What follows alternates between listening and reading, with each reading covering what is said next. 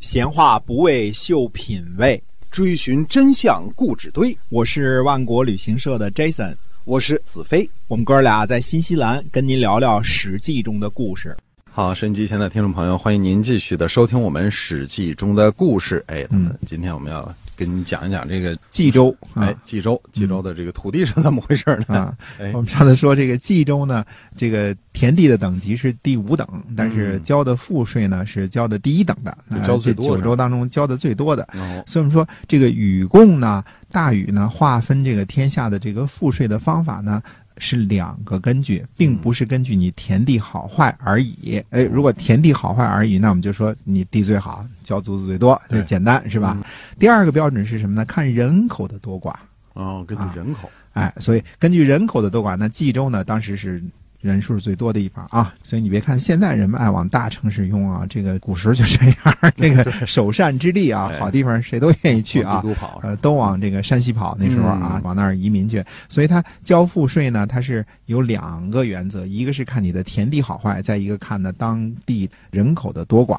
所以冀州人呢，虽然说第五等的这个肥沃的土地，但是交的是头等的税赋。嗯，那么冀州呢，其实还有一点，我们说这个冀州呢上面没封口啊，这个地方呢，我们呃要把它嚼吃清楚是在哪儿呢？因为两个说法，一个说法呢说。大禹呢，把中国划分为了九州，就是古九州。嗯对那帝舜呢，说把中国划分成了十二州。那么其中的一个说法呢，就是所谓的冀啊，河北省这上面这块呢，实际上是划分为还有幽州和并州。还有辽东划出三个，那么还有一个说法呢，是从什么地方划出去？是从这个青州划出去的。从青州划出去的这个瀛州，还有什么呢？还有辽东和辽西。这个画法呢就厉害了，因为这个不是从大陆上划过去的，这是从这个山东跨着岛就划出去了。嗯对，因为大家都知道熟悉这个渤海湾的情况啊，实际上嗯从这个山东半岛到辽东半岛也不是很远啊，这个嗯直线距离并不是很远啊。它等于说把辽东、辽西那个朝鲜那块儿都是跨着海就给划过去了。哎，嗯划划成什么呢？瀛州和辽东和辽西，为什么呢？实际上，山东这个地方呢，它叫瀛州。你如果把它划在北方去了呢，不合适。这个说法呢，也没有一个固定的说法，因为后来姜太公被封的这个地方就是瀛州。所以说，总而言之呢，大舜呢画了十二州，那帝禹呢画了是九州。可是后来我们有一段会讲到说，这个大禹跟这个帝舜呢对话的时候呢，大禹说呢，他周十二师，就是率领着十二个州的这个师。嗯那周十二师，那他是因为他跟大顺说话呢，大顺是皇上对吧？他得嗯按照皇上的分法，他不能说我花了九州，你就按照我的说法对吧？他得哎他得这么说啊。所以他叫周十二师。这个师这个事儿，我们后来还要解释啊，因为师呢，呃，我们说这个师呢，在古代是有一个专有的名词，它就专指去打仗了，或者是另外一个意思是为人师表的这个师，当老师的这个师啊。嗯那么他另外一个意思就是出师，那师就是打仗去了，嗯，所以诸葛亮写前出师表，后出师表都是出师用军队。那么为什么叫周十二师呢？那后来我们再讲这个事儿啊，慢慢再讲这个事情。我们先说这个冀州这个事儿。我们说冀州呢，就算是分出去了三个州啊，这个不管是辽东、辽西、并州、幽州，还是所谓的瀛州、辽东、辽西，不管哪个划法，但是分出去之后呢，还是挺大的一块儿。还是呃非常非常大的一块儿。我们说，包括这个呃山西的全境和河北的这个西部啊，那都是属于这个冀州这块儿地方啊。那么冀州的这个西界呢，比较和南界呢比较容易辨识，因为西河嘛，我们说直着下来这道这个叫西河，对吧沿着晋陕大峡谷下来的这个，一直到华山这个地方啊，这个是西河，这个比较容易辨识。南河也比较容易辨识，因为就是这横着这这条嘛，嗯对吧？呃，南以以南叫河南，南以河叫河北啊，这块比较呃辨识。那么东边的边界呢，有一点点难度。我们前面说过了，因为是这个黄河历代改道的原因。我们前面说了，大禹治水的时候，到了下游的时候呢，到大陂这个地方，陂是什么意思呢？陂就是“不”字底下多一横啊。那么这叫这个陂也行，加个耳刀也行。这个大陂，陂这个地方，这个陂是山呐、一重山叫陂。那么我们说大陂这个地方在什么地界呢？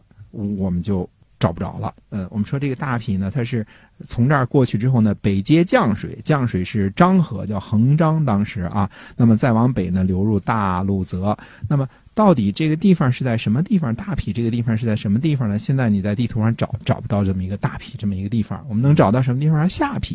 下陂，嗯，下陂这个大家都熟悉了，刘备在那儿借徐州的时候，经常来回去啊。那是在徐州呢，那那是在南边呢，往下呢，那是下陂。啊，原来那个大陂在哪儿呢？呃，现在呢你就不容易找着了。那么也是根据这个《与共追止》作者胡卫的这个考证啊，他说呢，等到南河这个地方呢，通过什么地方呢？通过温县这些地名，你都在地图上都能找到啊。河南看着黄河那边，你都能找到啊。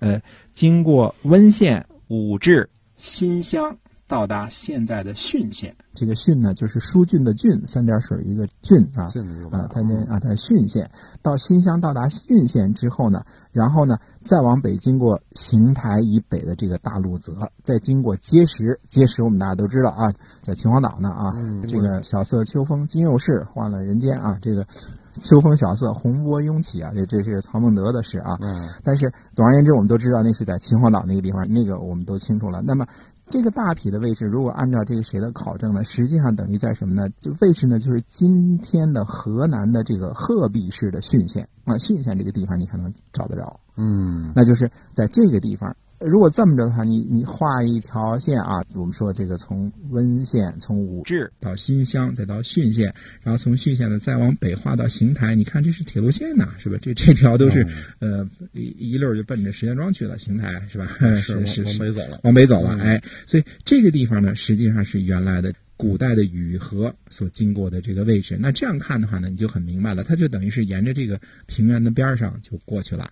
那呃，我们说九河北波为九河，一种说是往北流，就叫逆河；一种说呢，是因为九条河呢最后都在这个呃昌黎县这个碣石这个地方入海了，因为它尾巴绑在一起了，所以叫逆河。这这个也都有呃不同的说法啊。那么说浚县这个地方啊，它有意思啊，它不只是说这个古代这个大禹的禹河等于往往北折的这个地方啊，呃先是往东再往北嘛，嗯而且浚县是什么呢？是官渡。大家都知道官渡之战啊，它是嗯官渡之战的古战场。哦，就在这儿，哎，嗯就在这个地方呢，那冀州的这个七十万大军，号称一百万的啊，被曹孟德带领的七万大军给干掉了。这是三国时期有名的这个官渡之战以啊。少胜多，以弱胜强，哎，对嗯，所以你说这个地方有意思啊，不光是有著名的雨河啊，还有这个官渡的古战场，所以我们知道呢，那大约呢这个地方上去这个地方，这几个就是冀州的这个所谓的东界。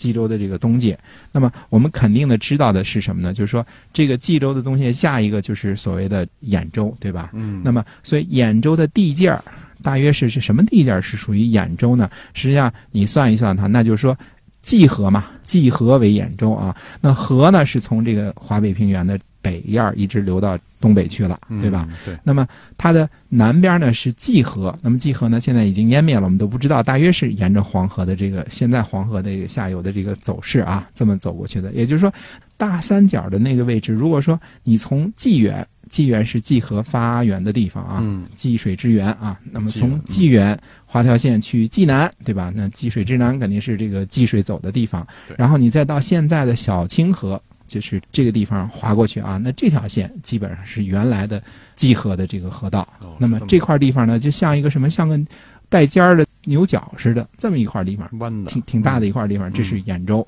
那很可能我们说现在的这个北京就是在这个兖州的范围之内，或者说可能是雨河从北京就流过去了，旁边儿就就流过去了，淹了。呃，北京的地势实际上是挺低的啊，北京现在的平均海拔也就是五十米，就五十米这样吧。嗯，雾霾容易沉淀了。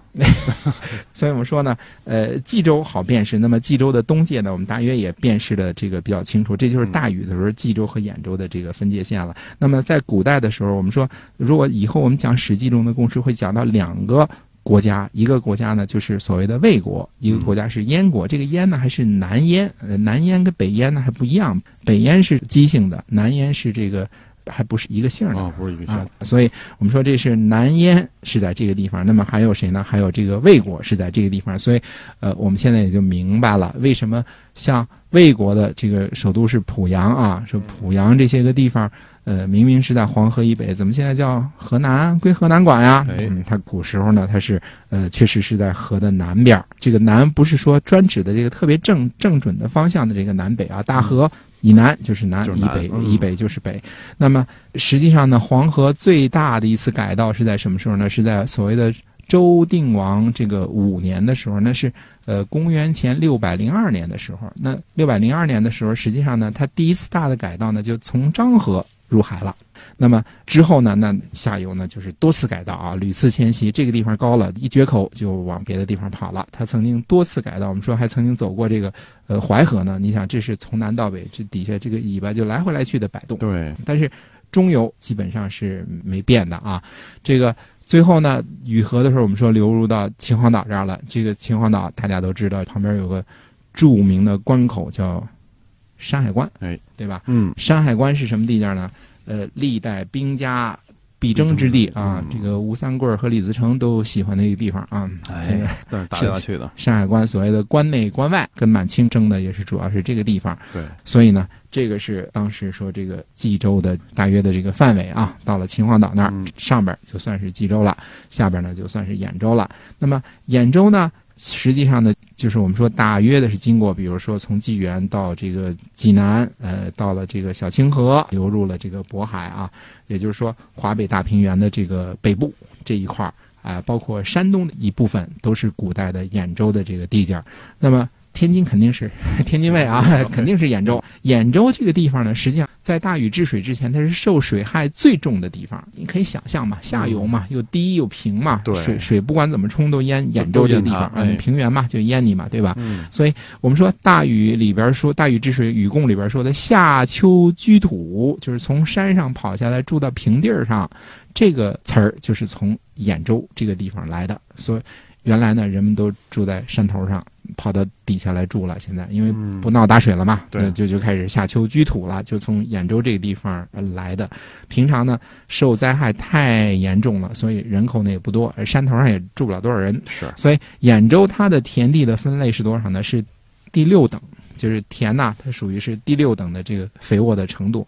呃，交的税呢第九等啊，就是交的比较少，交的税负呢是最低的。